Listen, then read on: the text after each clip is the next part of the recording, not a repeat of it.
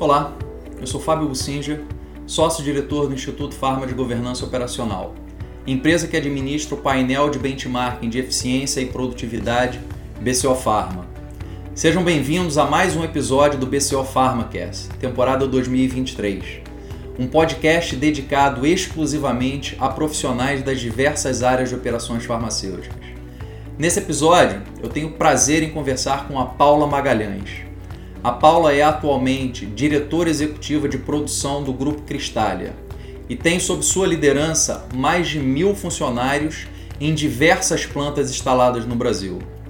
Foi uma conversa inspiradora sobre construção de carreira, todos os passos importantes que ela deu ao longo da sua trajetória profissional até se tornar uma executiva de referência em nosso setor. Além dos desafios que ela enfrenta atualmente para gerenciar e liderar uma operação tão complexa que atende a tantos negócios diferentes do Grupo Cristália. Sem dúvida, vai ser uma conversa que vai valer a pena escutar até o final. Aproveitem, um grande abraço.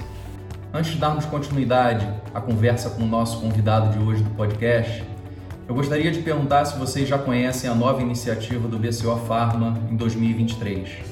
O Programa de Educação Executiva e Desenvolvimento Profissional BCO Pharma Academy um programa completo voltado ao desenvolvimento de líderes e executivos nas áreas de operações farmacêuticas. Todo o programa será dividido em módulos, cada módulo com um tema específico e relevante do dia a dia de gestão em operações farmacêuticas. E o primeiro módulo, que vai tratar do tema Estratégia e Excelência Operacional, construindo e alinhando estratégia, execução e performance, já está com suas inscrições abertas.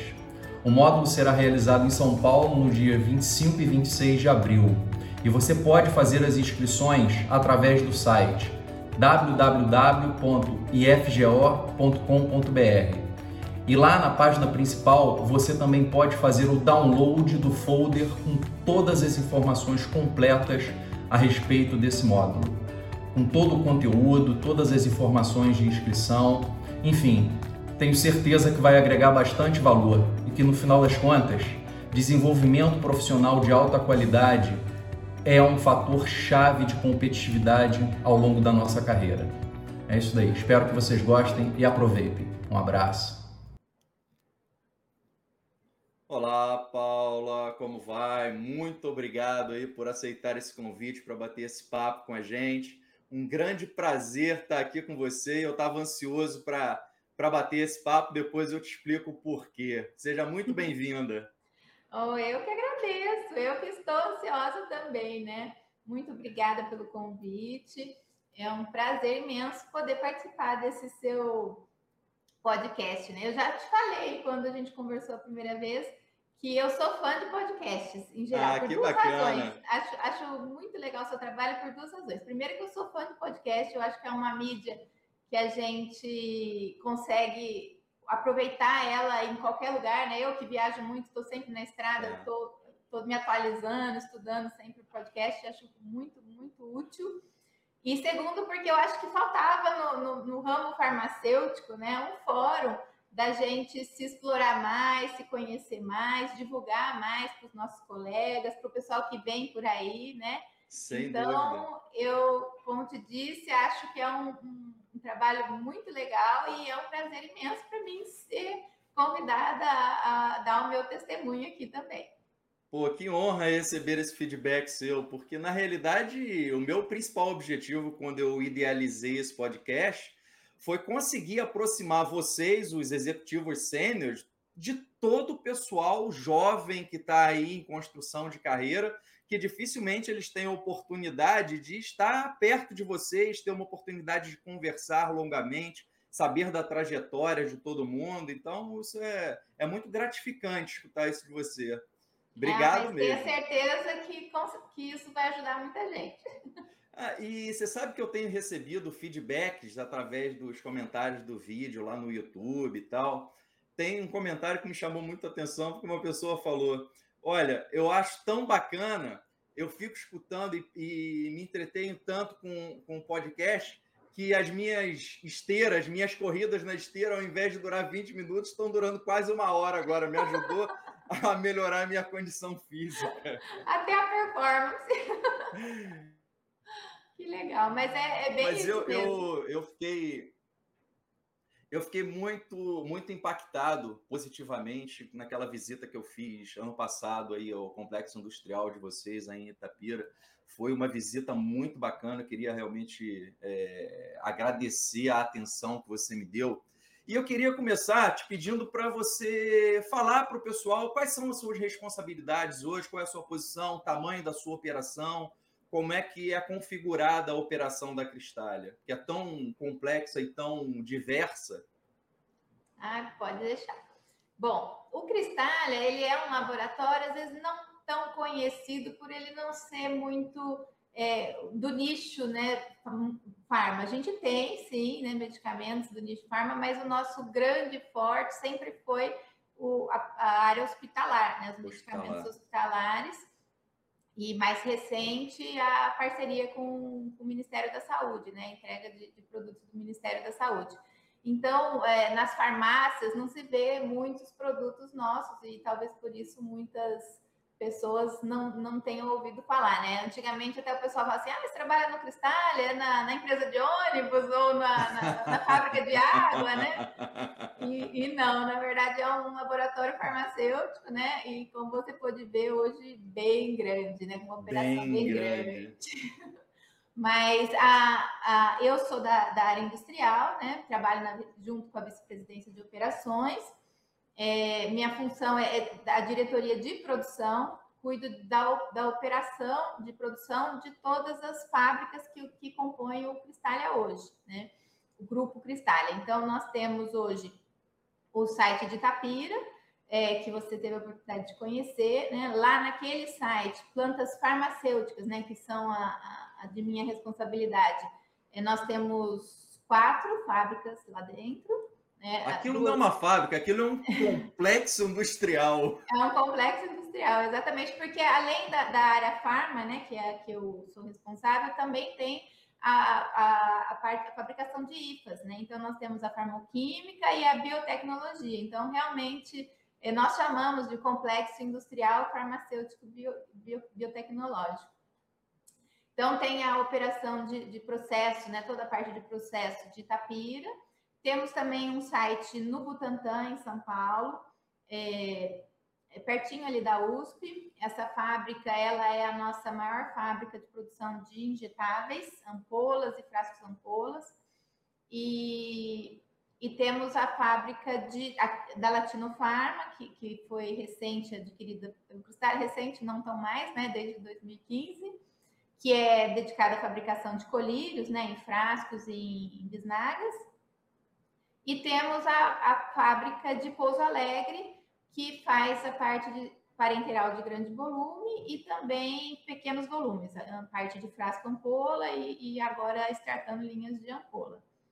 É, a fábrica de Itapira, não falei, né, mas é a fábrica que a gente também tem todas as formas farmacêuticas. Nós temos a, a fabricação de sólidos, temos a fabricação de semissólidos, líquidos, é, liofilizados, líquidos estéreis. Então, tem um pouquinho de tudo. E agora está entrando no nosso, no nosso trabalho, né? A planta de Montes Claros, né? Que nós estamos é, em fase de construção acelerada para tentar startar ela até o final desse ano. Ao total, você tem quantas pessoas sob sua responsabilidade na área de produção, nós nessas temos, fábricas todas? Temos é, mil, mil, mil e poucos funcionários. Nossa. É muita gente, é muita é gente. E nessa visita lá em Itapira, me lembrou o histórico da minha carreira profissional, porque eu fui responsável por uma planta biológica de produção de colagenase, quando eu era responsável pelo Abbott, e vocês têm aí uma, uma planta de colagenase que é state of the art, né? Ela ficou muito boa, né? A gente tem desde a fabricação do IFA na biotech, né? E na farmacêutica a produção é. do produto acabado. Realmente, essa, essa fábrica que você teve a oportunidade de conhecer, ela foi inaugurada em 2010.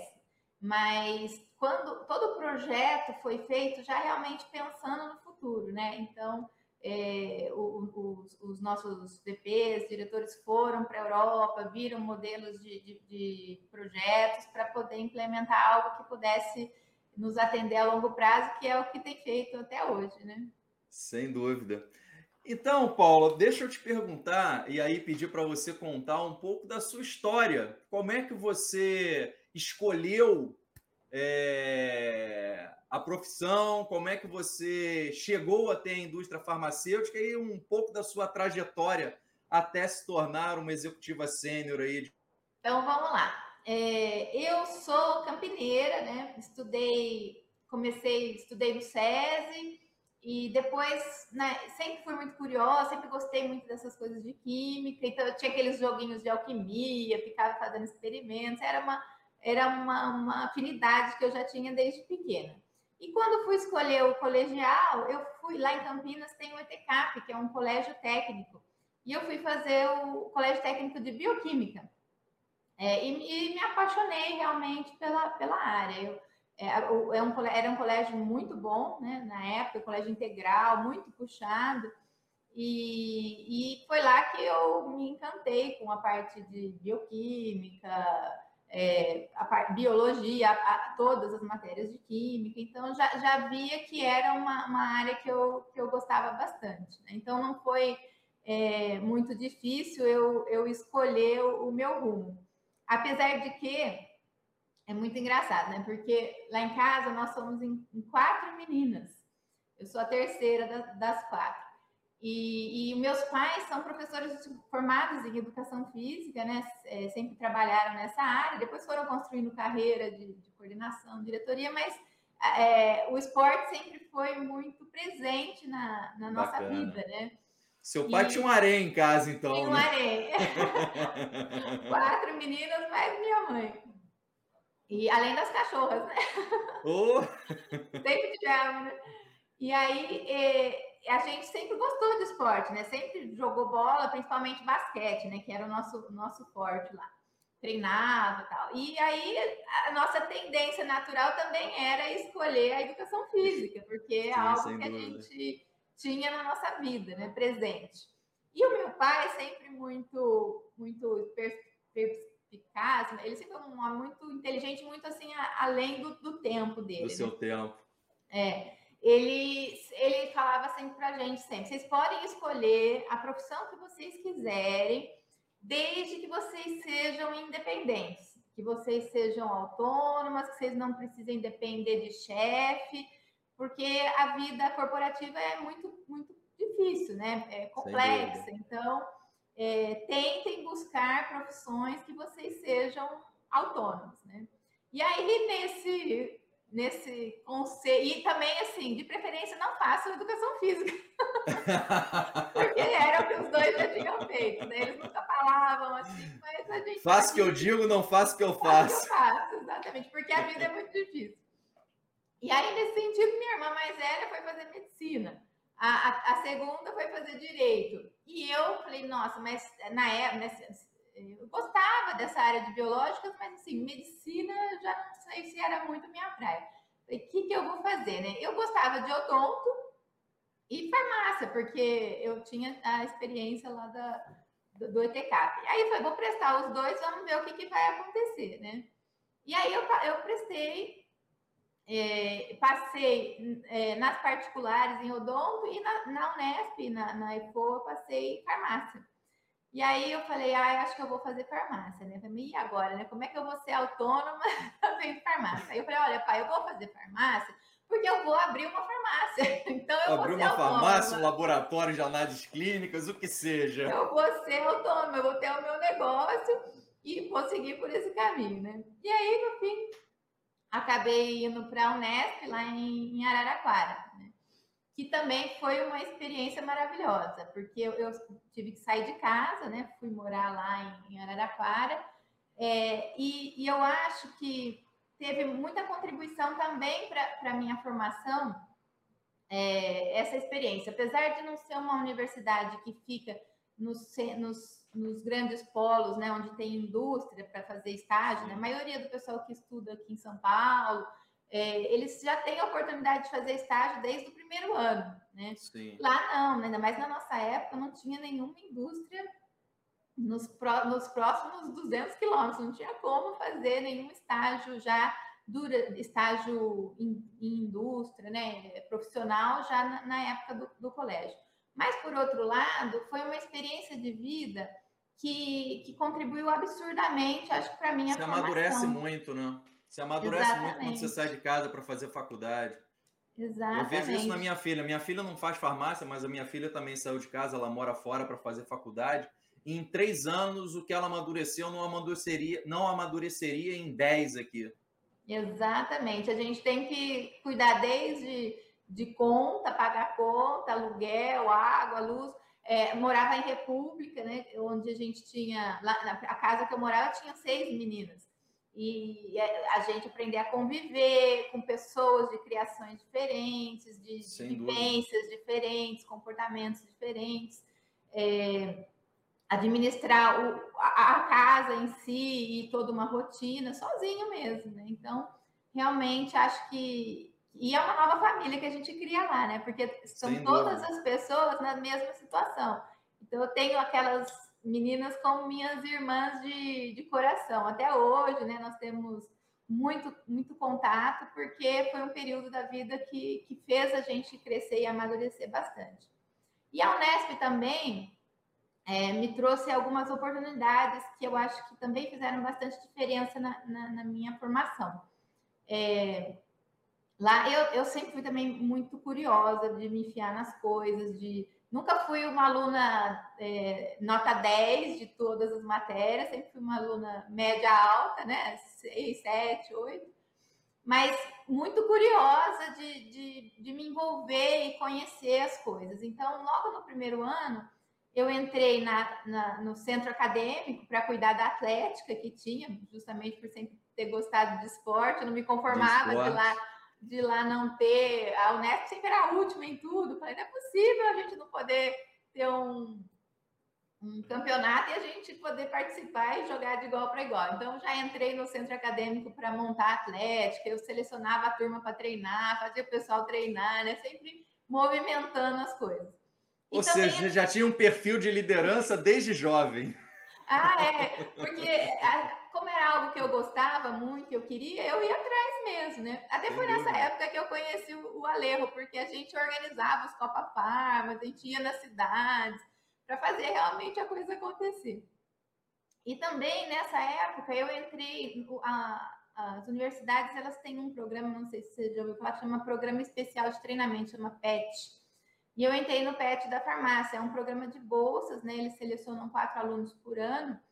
E, e, e o intuito desse programa é, é, desenvolver no aluno os três pilares da universidade, né? Ensino, pesquisa e extensão. Perfeito. Então, a gente tinha atividades extra é, curriculares, né? Extra as atividades normais da faculdade.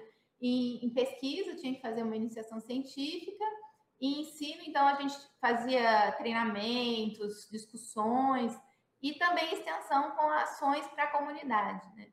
E, foi, e foi fundamental por, por tudo, tudo que a gente realizou ali e para eu descobrir o que eu realmente gostava, né? A área gostava. que eu realmente gostava de trabalhar. Então foram uma pergunta. Você quando entrou, na, você quando entrou na faculdade, você já tinha interesse em fazer ir para a área industrial ou ainda era algo que você não tinha definido? Que campo de atuação você teria? Não tinha. Eu sabia que era para a parte de medicamentos e assistência, mas não especificamente a industrial. Eu, eu justamente ter esse perfil muito de, de, fazer as coisas e atrás, eu também gosto muito de pessoas, de, de, de relacionamento, de, estar com as pessoas e fazer a coisa acontecer. E a assistência farmacêutica foi algo que me chamou muita atenção, né? Ajudar o próximo, fazer, é, ver as coisas acontecerem, melhorar a vida, né? De alguma forma, né? Contribuir para isso. Então eu tinha ainda muito essa essa dúvida, né? Que foi ao longo mesmo da faculdade que foi amadurecendo e na verdade só descobri mesmo depois que eu entrei para fazer o estágio e, e, e conheci mesmo como era a indústria eu tinha muito essa, essa tendência de ir para assistência. É, eu fiz aquele programa da, da Universidade Solidária, sabe, o antigo projeto Home uhum. Fiquei um mês em Panelas, uma cidadezinha lá no interior de Pernambuco, fazendo Nossa, também esses. Muito, Deve ter sido uma experiência muito rica do ponto de vista pessoal, né? Muito, muito, porque você vai realmente para onde tem necessidade, né? Você, era um grupo multidisciplinar da Unesp, eu estava representando a área da farmácia e a gente fez lá treinamentos para merendeiras de nutrição, fizemos hortas é, comunitárias, fizemos treinamento de assistência básica, de, de, de farmacêutica. Foi muito legal. Foi uma Na realidade, eu tô, eu tô fazendo um link aqui, porque na maioria das vezes a gente pensa que essas atividades não têm nada a ver com a profissão de gestor industrial, mas na realidade você está treinando para ter relacionamento interpessoal, para ter liderança sobre pessoas, para como implementar processos. Eu acho que isso deve ter sido uma primeira escola maravilhosa para você nesse sentido. Né? Exatamente, por isso que eu achei importante falar, porque é, às vezes a gente não, não, não tem o estágio específico, mas todas essas experiências que a gente vai angariando né, ao longo do tempo fazem muita diferença. E as universidades têm essas oportunidades, né? Que os alunos precisam realmente se, se propor a fazer, né? Era o que o Steve Jobs falava, né? Ele, ele tinha muito essa filosofia, ele falava bastante a respeito disso, que ao longo da vida dele, ele tinha episódios momentâneos e específicos. Só depois de maduro, depois de adulto, é que ele foi connecting the dots, foi conectando os pontos desses episódios individuais que formam, é, que dão base à sua formação geral, né? É, isso, eu penso exatamente isso. A gente vai ganhando conhecimentos de diferentes formas, não específicos só da nossa área. É, ser curioso é útil para qualquer situação. Uma hora você vai linkar aquilo lá Juntar e vai ser importante para você em algum momento. Né? E como é que você foi parar na indústria? Então, aí no, no último ano a gente tem que buscar estágio lá em Araraquara, longe de tudo, não conhecíamos ninguém. É, a faculdade tinha né, um, algum programa de tentar buscar estágios, e, só que assim, a maioria da. A, lá, eu também escolhi fármacos e medicamentos, né? Lá na Unesp tinha as três é, especialidades: análises clínicas, alimentos e fármacos e medicamentos. Então, por isso que eu fui buscar estágio na indústria. E aí eles deram algumas empresas de opções que estavam abrindo vagas de estágio, só que tinha muita gente da minha turma que, que queria, tinha mais de 20 pessoas buscando essas oportunidades. Eu me lembro que a gente fez estágio, fez entrevista para estágio na, na Prodome, né, a Merck Sharp Dome, é, na Sanofi e na Medley. Só que, assim, da minha turma, tinha uma, uma, umas meninas que eram as, as mais nota 10. Eu olhava e falava assim: ai meu Deus, eu não vou passar nunca, né? E aí, é, na, na, na Prodome não passei mesmo, né? E aí, na Medley, que eu fui fazer a entrevista, estava eu e mais duas é, colegas da minha turma também no processo seletivo. E aí, na entrevista, que foi com, com coincidentemente, né? Eu vou te contar depois o módulo, que é o meu atual chefe. É. Fui lá fazer a entrevista, mas eu já estava meio que, que descrédula, porque as duas meninas na faculdade, elas eram mais é, melhores alunas, né?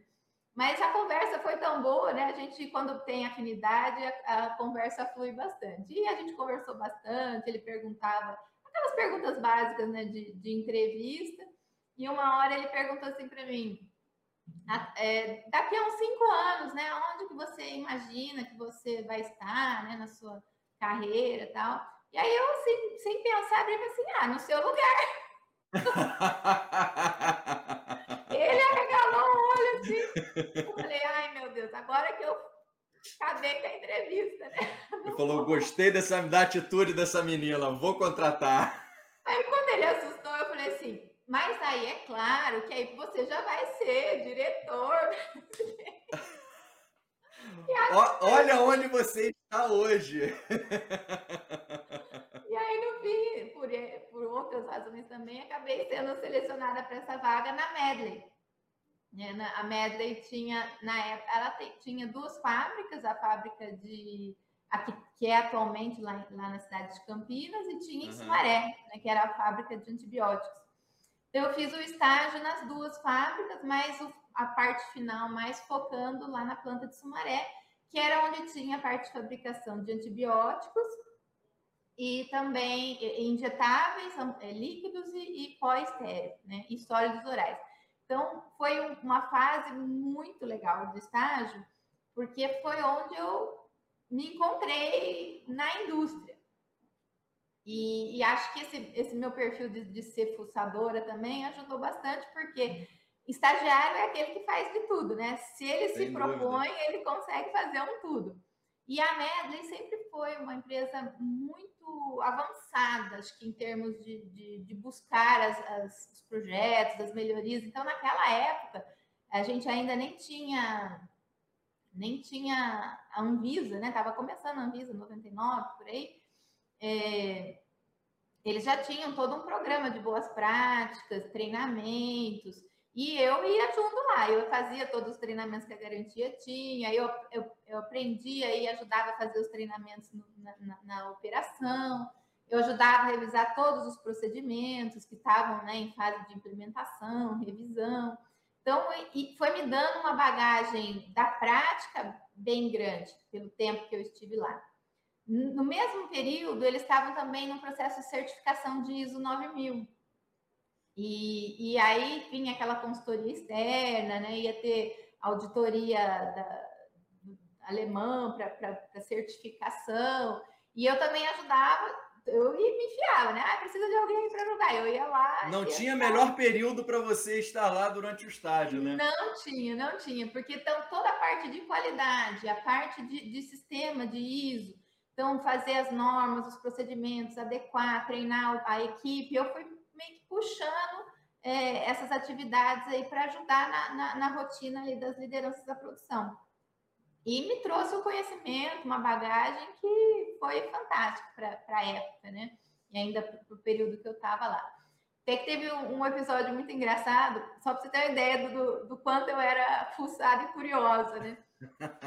Na auditoria, né? Fez, fica o ano inteiro preparando a empresa para essa auditoria externa, né?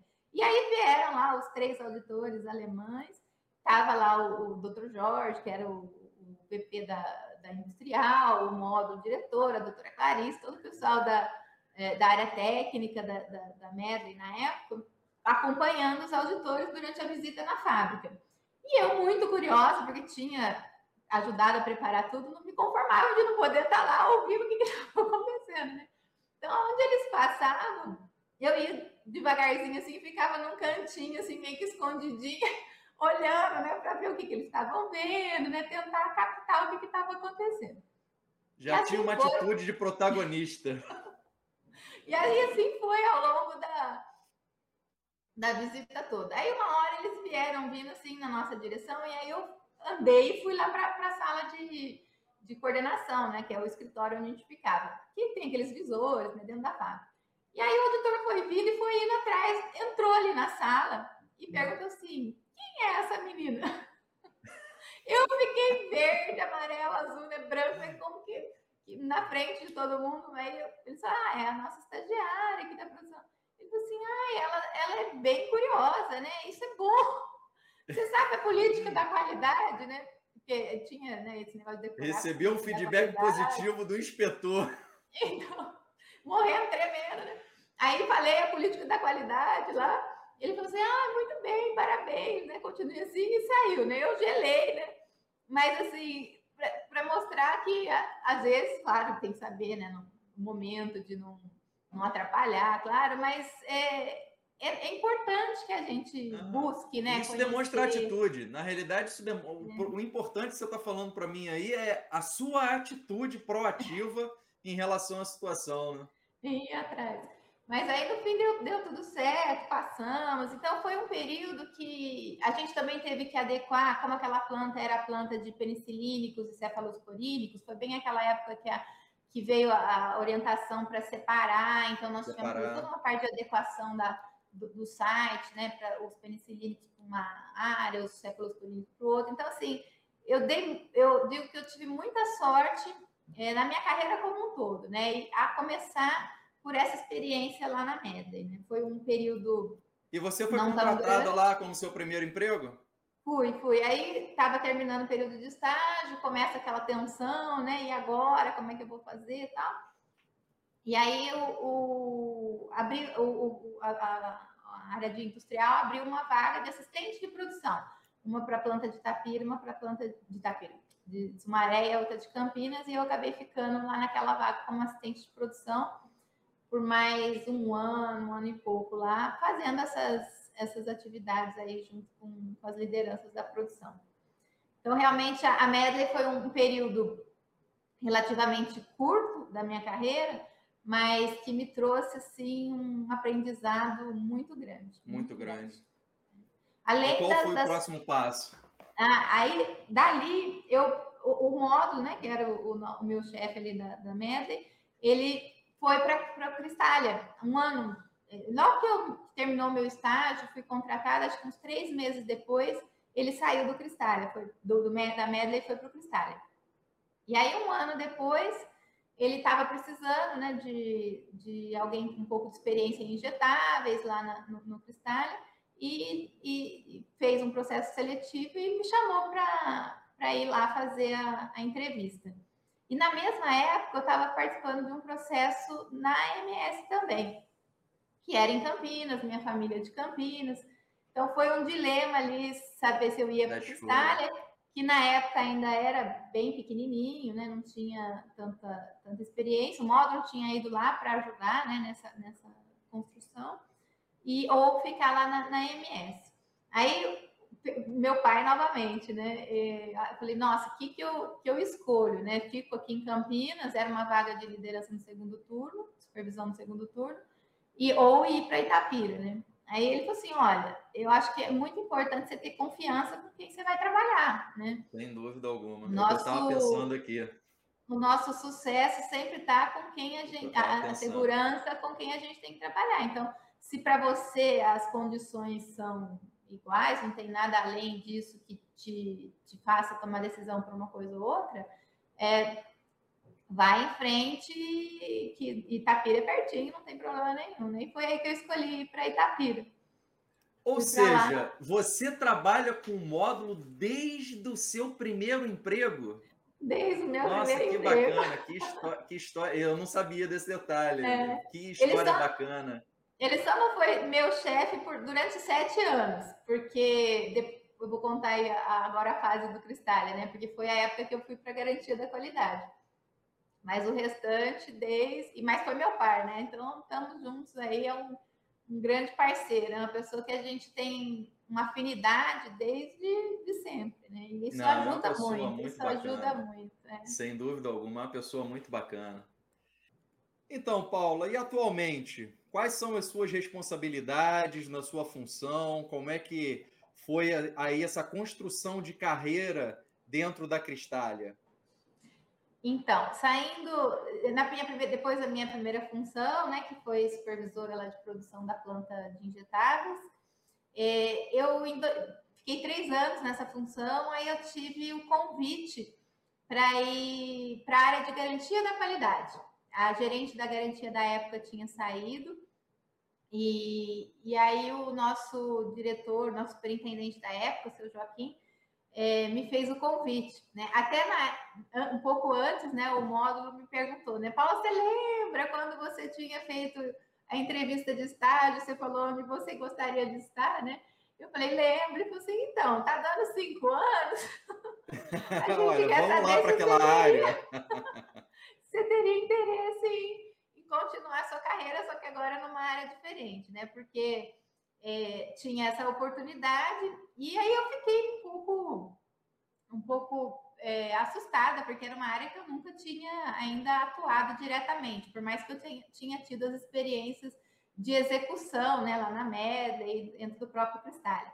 Mas, da mesma forma, né, eu perguntei para o meu pai, conversando o que, que, que, ele achava, e ele, ele falou assim: olha, é, você sabe conversar com as pessoas. As pessoas estão te dando esse, essa oportunidade é porque elas acreditam que você tem competência para isso, mesmo não sendo a, a, área sua de atuação. E aí eu acabei aceitando E, e, e foi essa época né, da transição, foi quando veio a RDC 210, então nós tivemos sim um, um mundo de coisa para estruturar na garantia. E fiquei lá desde 2003 até 2010. Foram sete anos de garantia sete de anos. qualidade. É, uma formação sólida em, em garantia, né? E, e é importantíssimo para todo profissional de operações ter experiência para passar por garantia, né? Exatamente, é isso que eu ia falar. Porque a qualidade, ela, era, ela é até hoje corporativa. Então, eu cuidava tanto da planta de Itapira quanto da planta de São Paulo, que, que já fazia parte do grupo na época. É, e, e, a, e a garantia, a gente sempre procurou fazer uma garantia parceira. A gente acredita muito que não, não adianta você ser polícia, né? Você tem claro. que, que, que, conseguir conquistar né, as Sem áreas. Para que elas entendam a real importância da atividade dela e façam aquilo porque precisa ser feito, né? Não é porque tem alguém nos fiscalizando. E, e acho que a experiência de ter sido da produção antes fez muita diferença para essa função também. É, e, e, na garantia a gente acaba ampliando o leque, né? Desde saque, farmacovigilância, a recebimento, almoxarifado, expedição, processo, controle, garantia, validação, tudo. Então, Você vê um negócio período... por ângulos completamente diferentes, né? Exatamente. Foi um período também que, que contribuiu demais aí para o meu crescimento profissional, porque junto de tudo isso, a gente estava construindo a planta 5, ampliando as nossas operações, construindo a planta de, de oncológicos. Então, foram muitas coisas acontecendo ao, ao mesmo tempo, né, dessa construção aí, dessa solidificação das boas práticas. Aí, em 2010, o nosso superintendente aposentou, né, o seu Joaquim, o módulo passou a ser diretor industrial, e aí ele me trouxe novamente, né, da gerência da garantia para a gerência da produção, aí no caso da planta de Itapira, né, no site de Itapira. Fiquei Naquele nessa... momento você tinha responsabilidade só por Itapira. Só por Itapira, isso. E aí já todas as formas farmacêuticas, porque era a, a gerência de produção toda lá da, da, da, do site de Itapira.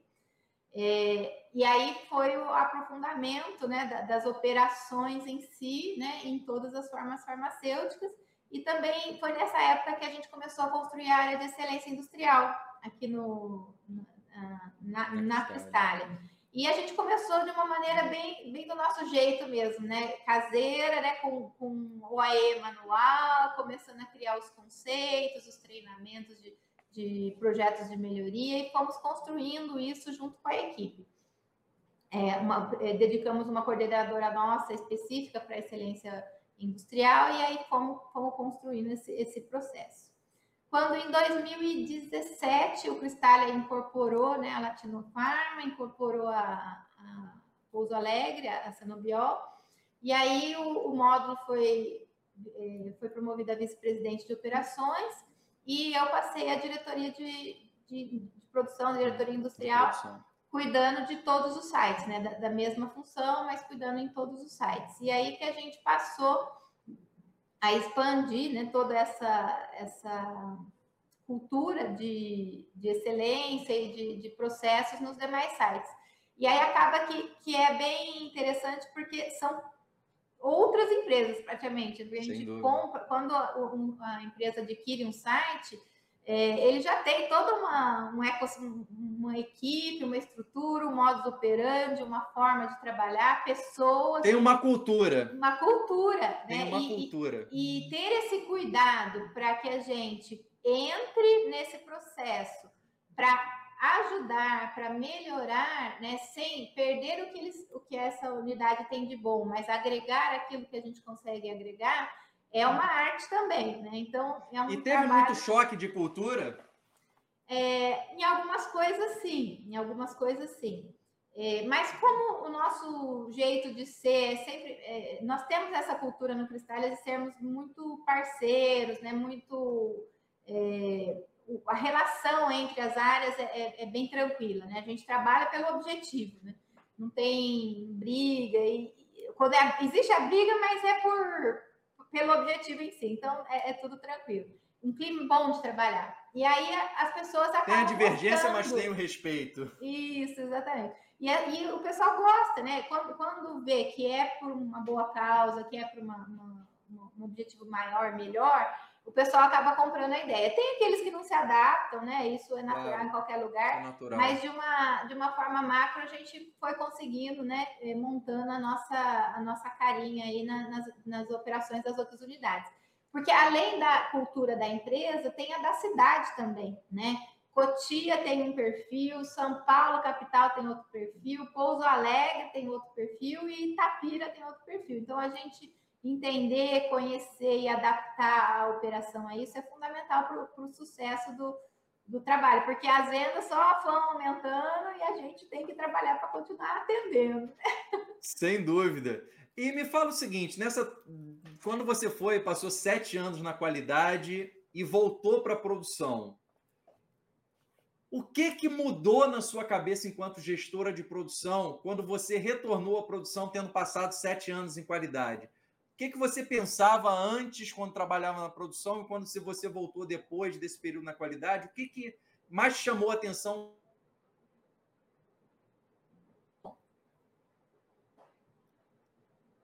É, eu um pouco tinha isso do lado da minha experiência da Medley, mas quando a gente vivencia né, a qualidade, eu, eu gostava muito na época da, de acompanhar esse pessoal, adoro até hoje, né, da, da cultura, da, do dia a dia, das perguntas, da resposta, da forma de interpretar, né, dos links.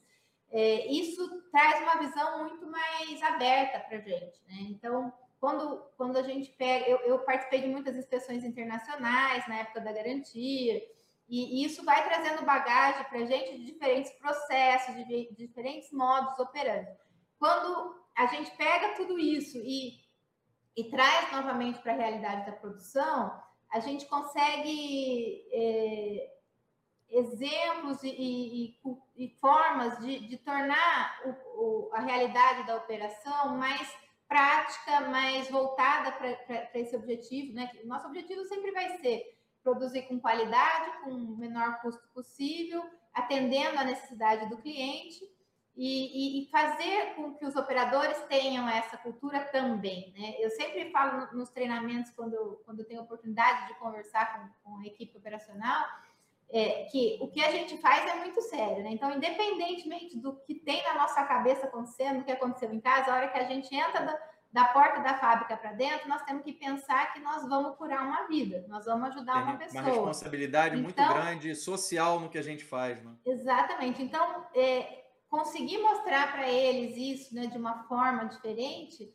é, é uma, uma coisa que faz, faz diferença. Né? É, dá um resultado bacana. E o pessoal compra realmente a ideia. A gente tem exemplos maravilhosos de, é, de, de como o pessoal se dedica pela causa. É, a exemplo, o maior exemplo que nós tivemos foi da pandemia, né? Nós Durante a pandemia. Oportunidade de conversar sobre isso, mas ela foi. O, o Cristal é um dos maiores fornecedores de, de, anestésicos no Brasil. Então, na pandemia.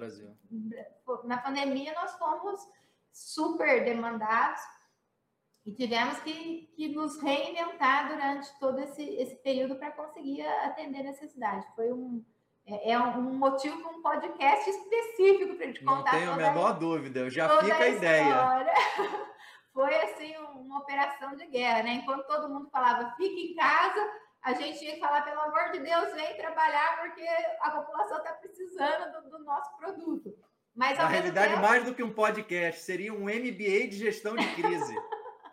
é verdade, a gente fala brincando, né? Hoje, né? Claro, graças a Deus, depois que tudo pior passou, é, quando numa entrevista perguntar para você, ah, fala um case de sucesso, a gente tem assim, esse é perfeito, porque realmente nós tivemos que nos reinventar, né? Mudar linhas, é, a, a nós quadruplicamos a nossa produção de, desses itens, né? deixamos de fazer alguns itens, a gente chegou, chegou, a fazer mais de 20 milhões de unidades por mês de, dos principais produtos, né? Fentanilo, todos aqueles que você via no, no jornal, ah, está faltando medicamento, eram os medicamentos que a gente fazia.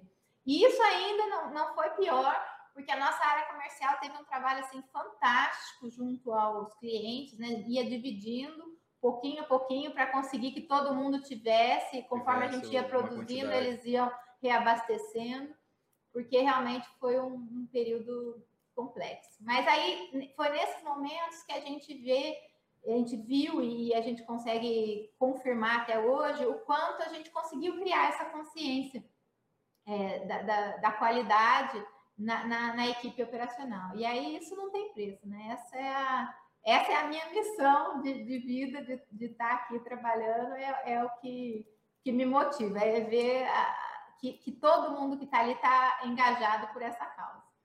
Muito bacana, muito bacana mesmo, Apolo. Deixa eu te fazer uma pergunta, porque a sua história de carreira, a sua história de vida é muito rica e as coisas vão se entrelaçando.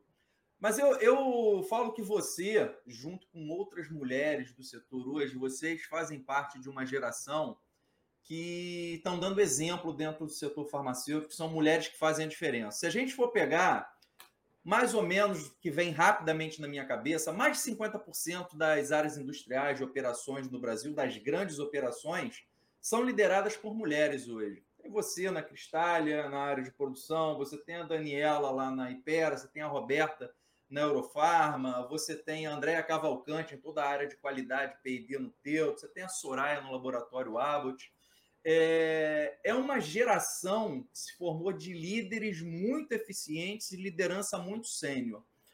Quais foram as principais dificuldades ao longo da sua carreira enfrentadas do, pelo ponto de vista de ser mulher? Você sofreu preconceito, você teve dificuldade de concorrer por posições.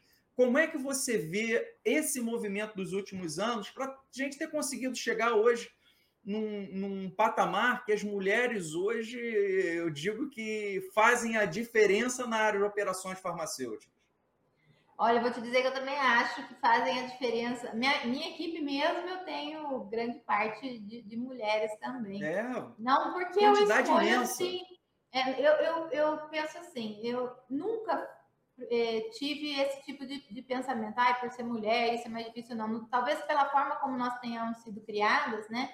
É, nunca tive, é, sempre fui criada para fazer acontecer e atrás, então nunca tive esse tipo de, de preocupação e talvez por isso isso talvez nunca tenha me afetado se um dia ocorreu. Né? Eu trato igual todo mundo, uma mulher e um homem, e não, não vejo diferença nisso. E acho que eles também, todos me tratam da mesma forma também. Então, Mas ao longo da sua carreira, você sempre se deparou com esse tipo de situação? Ou você passou por períodos complicados nesse sentido, por ser mulher? Você se sentiu é... desprestigiada em algum momento? Não, não. E, e, acho que por isso, né, pelo local que eu estava, as pessoas com quem eu trabalhava, acho que conforme a uhum. gente começa a trabalhar, a gente vai criando essa confiança, né? Faz parte também, né, do, da, da forma como a gente desenvolve, tanto assim como uma mulher como um homem. Então, eu não vejo, pelo menos no, no, nos ambientes de trabalho que eu já tive, grandes diferenças. A gente vê, sim, né, em geral, a maior parte do, do, da indústria é, é coberta por, é, principalmente as lideranças, né, as vagas são, são de homens, mas é, acho que vai muito do, do quanto a gente se envolve, a gente vai atrás, a gente consegue também do perfil de cada empresa. Eu tive sorte da empresa com que a gente trabalha não, não, não ter esse tipo muito é, de diferenciação. Ah, você sabe que eu, eu me sinto privilegiado por ter contato, conhecer e, e, ter uma excelente relação com todas essas mulheres que eu, que eu, que eu mencionei é, incluindo você. E você sabe uma coisa que me chamou a atenção, e a maioria eu já conversei em podcast, no meu podcast também, mas uma coisa que me chama a atenção que vocês têm em comum. Um senso de autoconfiança muito grande desde o início da carreira. Vocês têm uma, uma firmeza de propósito, uma autoconfiança no que fazem, no trabalho que fazem, que talvez vocês nem tenham percebido qualquer tipo de preconceito nesse sentido ao longo da carreira, porque a autoconfiança é tão grande que isso passou batido e nem chegou a ser um, um tema. Então, eu acho que isso é um exemplo para inúmeras mulheres profissionais competentes que a gente tem hoje aí é, no setor, que você tem que ter autoconfiança, fazer o seu trabalho e o setor farmacêutico hoje tem muito mais mulheres do que homens, então já, já essa questão acho que já não é mais um, um problema dentro do nosso setor. Pelo contrário, eu acho que as mulheres são muito bem vistas hoje enquanto líderes, enquanto executivas sêniores na, na área farmacêutica, e não só em operações. em todas as áreas, o setor farmacêutico é um exemplo de, de equidade de gêneros, vamos dizer assim. Eu acho que é bem isso que você falou mesmo, Fábio, concordo com você. É, a gente já, já vem naturalmente e, e eu acredito que quando a gente está fazendo o que a gente precisa fazer, é, sem se preocupar com o que estão pensando ou não, eu, eu vou atrás, sei o que precisa ser feito, trabalho fortemente para aquilo, busco o resultado, é, não tem o que se discutir, né? Então, e a gente, acho que por ter esse perfil, a gente nem fica prestando atenção nesse tipo Exatamente. de coisa. Se é que tem, deixa isso para o lado, porque eu vou fazer o que Exatamente. eu preciso fazer, né?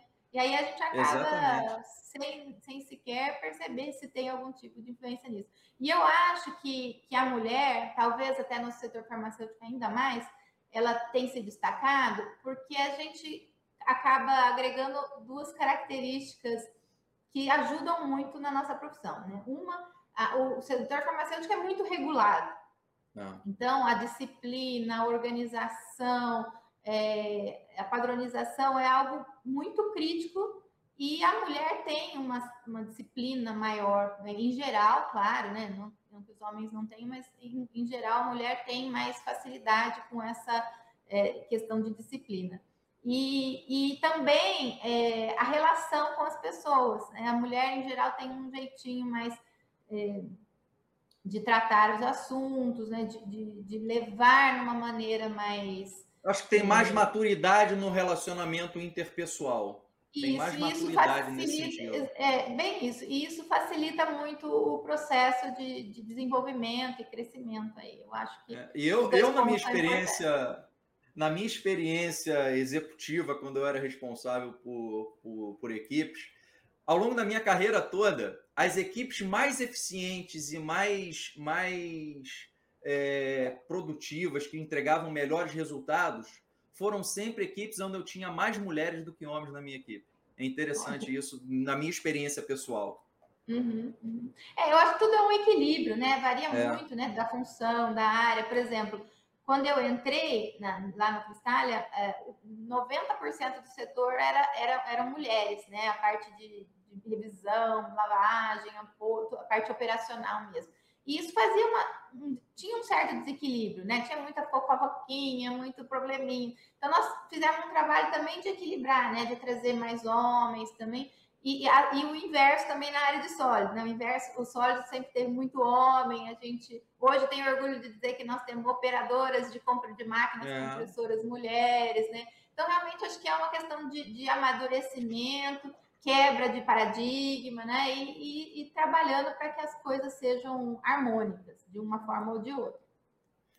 E aí, deixa eu te fazer uma pergunta agora sobre o sentido de você é líder de uma operação multiplantas, uma equipe gigantesca, mais de mil pessoas. Hoje, quais são as suas maiores dificuldades enquanto gestora de uma operação tão grande? É encontrar talentos, é reter talentos, é contratar pessoas, é a parte comportamental, é a formação técnica. O que, que você tem de maiores dificuldades que você enfrenta no seu dia a dia de gestão? Boa pergunta.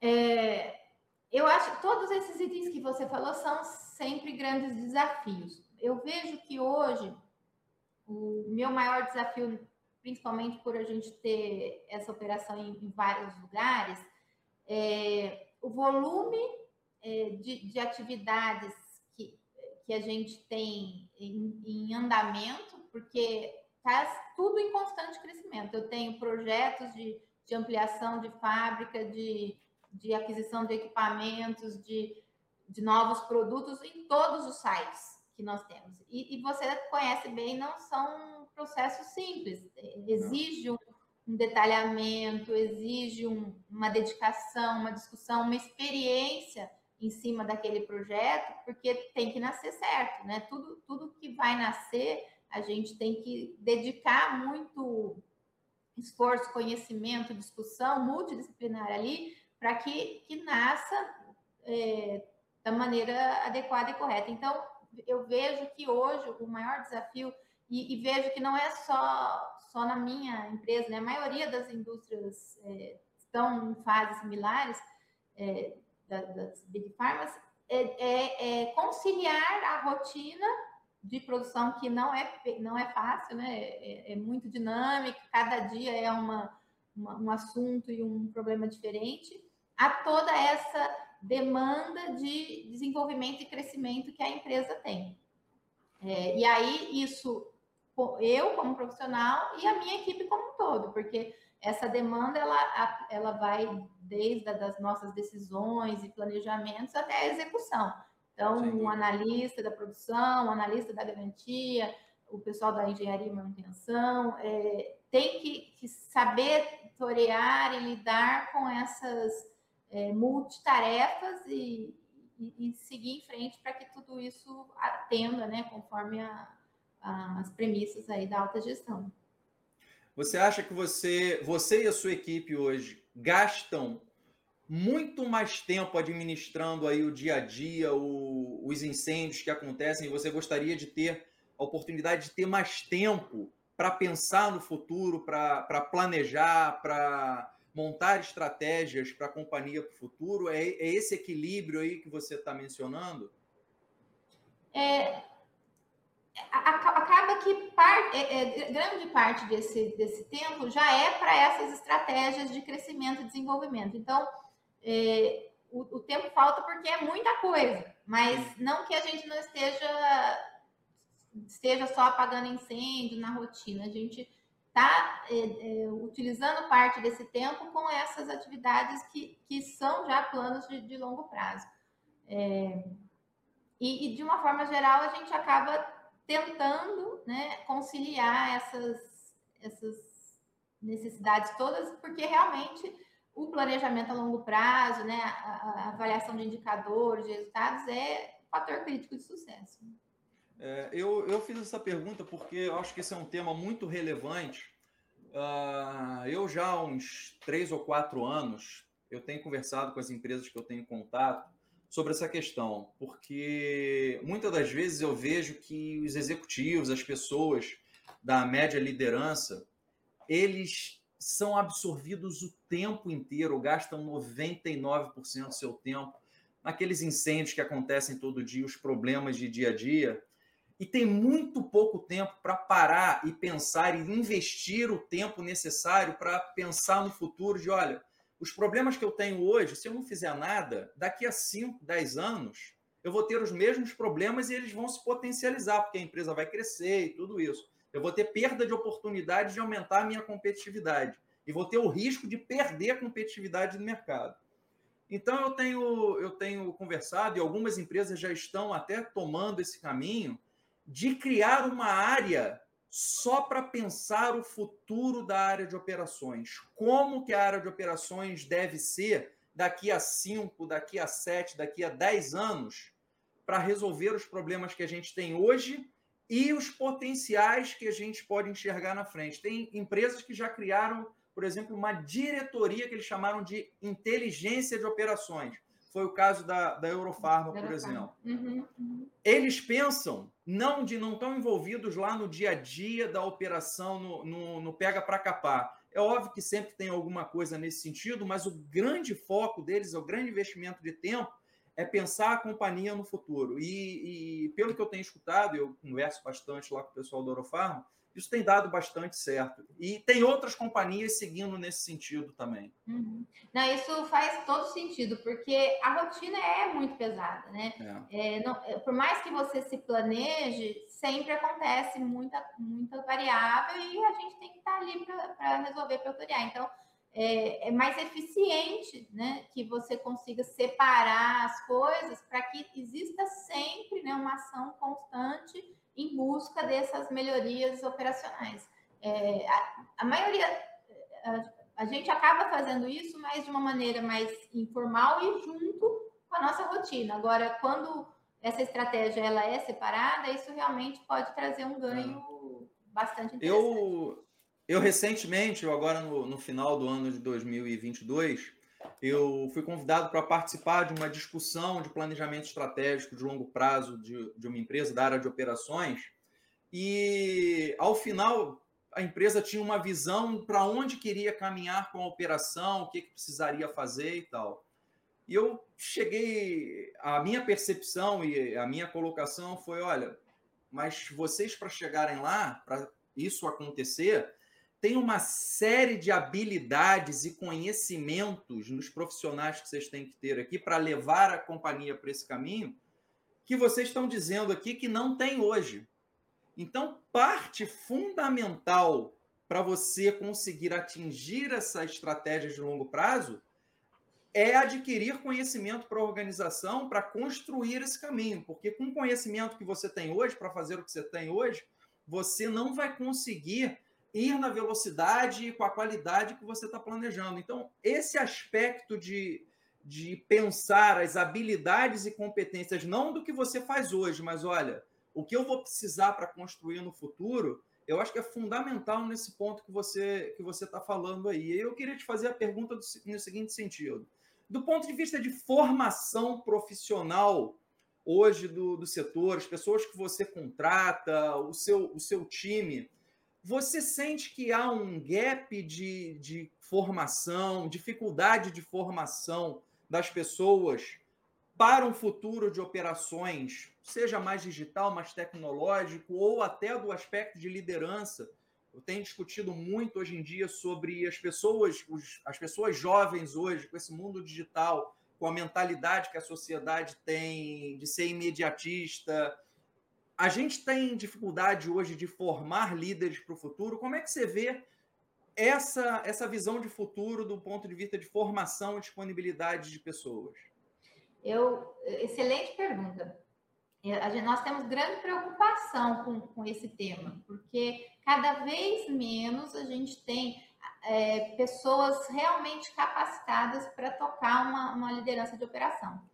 É, porque exige o conhecimento técnico, exige a experiência, né? a experiência ela é fundamental porque você vai falar com o operador, você não pode só falar, ah, opera essa máquina. Você tem que ensinar ele, tem, você tem que saber discutir com ele Sem os dúvida. problemas, senão você fica vendido. E, e, tem que ter a liderança. Então, são Sem habilidades, dúvida. são conhecimentos diferentes que, que não se, se desenvolvem em pouco tempo. Né? Além do conhecimento de, de tecnologia, de, do que tem aí de, de, de inovação. Então, é, em geral, é, o, o pessoal ainda é muito novo então, não tem alguma, pelo menos de, uma ou duas dessas habilidades. Às vezes tem muito conhecimento técnico, teórico, né? Mas não tem o prático. É, e às vezes não tem a liderança, ou desenvolve a liderança, mas ainda não tem a, a, a operação. E, e, leva tempo, não é uma coisa que se faz da noite para o dia. E, e essa nova geração é um pouco impaciente, né? Eles são muito criativos, eles são muito rápidos, eles têm uma, uma habilidade diferenciada da, da, nossa época. Porém, eles têm essa ansiedade de crescer e, e se desenvolver e, e ter funções é, maiores muito rápido. E aí acaba não tendo tempo para desenvolver essa habilidade do, do conhecimento prático mesmo, para realmente ser um gestor que sabe o que está falando. Né? E ainda mais na, no nosso caso, que a, maior parte da nossa operação é com produtos estéreis. Então, é um conhecimento ainda mais diferenciado, mais pensando no, no, mercado farmacêutico do Brasil. Né? É, trabalhamos também com muito produto anestésico, narcoanalgésico, né, produtos controlados pela portaria 344. Então, nós temos peculiaridades na, na nossa operação que, que é difícil encontrar é, pessoal capacitado para isso. E, e, a liderança em si, de uma forma geral, porque quando tem muitos funcionários, né, muito, muito, a equipe é grande, você tem que saber lidar com os problemas da atualidade, né? Tem muita gente com depressão, tem muita gente com ansiedade. É, então, é, é, é um, um, um ambiente muito complexo para ser, ser administrado com pouca experiência. Você está falando isso daí, me lembra, há pouco tempo eu estava conversando com uma empresa e uma, uma pessoa me falou que dentro da equipe dela, um, uma jovem de 28 anos foi afastada por burnout. Nossa. Não aguentou. E aí, e isso a gente fala que pode ser um, um, um caso isolado e tal, mas não é. A gente vê as pessoas extremamente estressadas hoje em dia. Eu acho que pela pressão de resultado e cada vez tem menos, menos posições disponíveis de emprego na área de operações farmacêuticas, pelo fechamento de várias fábricas multinacionais, concentração uhum. de produção em, em, algumas grandes empresas. Então, é, esse é um tema que eu acho que as áreas de recursos humanos deveriam estar tratando estrategicamente uhum. para suportar a, a, operação das empresas para o futuro. E também, completando né, a sua questão inicial, é, o, o, planejamento do, do, nosso futuro tem muito a ver com o, futuro do, do negócio, né? O que claro. exatamente a empresa tem de, de plano para que a operação seja, seja desenhada para suportar isso, né? Então, a, existem ações que só do ponto de vista de operação a gente já, já sabe que, que, que são factíveis e que a gente pode tocar, mas tem muito a ver com o que, o que se, onde a empresa vai chegar, né? Então, esse plano estratégico, é, configurado com a comercial, a financeira e a industrial, é, é imprescindível para que esse plano realmente funcione a longo prazo. Né?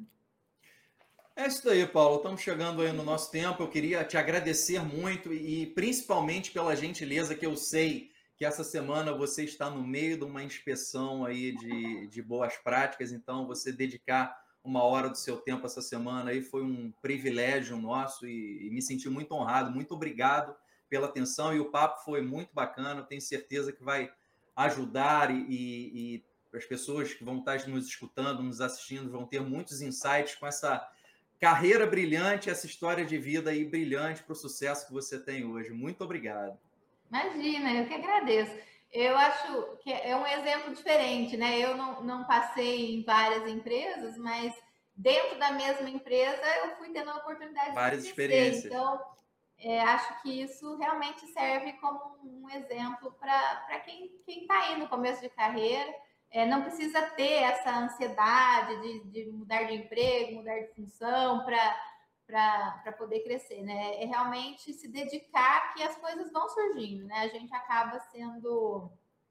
É, eu nunca precisei pedir nenhum tipo de promoção, as coisas foram surgindo pelo, pelas coisas. Promoção que tem que ser consequência na sua carreira do que você faz, né? É, exatamente. Então, acho e o universo, que... o universo conspira a favor de quem trabalha sério, de quem corre atrás. Exatamente. Esse é, esse é o conselho que eu, que eu daria para quem está nos assistindo aí de começo de carreira, né? Faça o que gosta, dedique-se, vai atrás, porque o, a, a, oportunidade vem, né? Busque, não, não tenha vergonha de, de, se expor, né?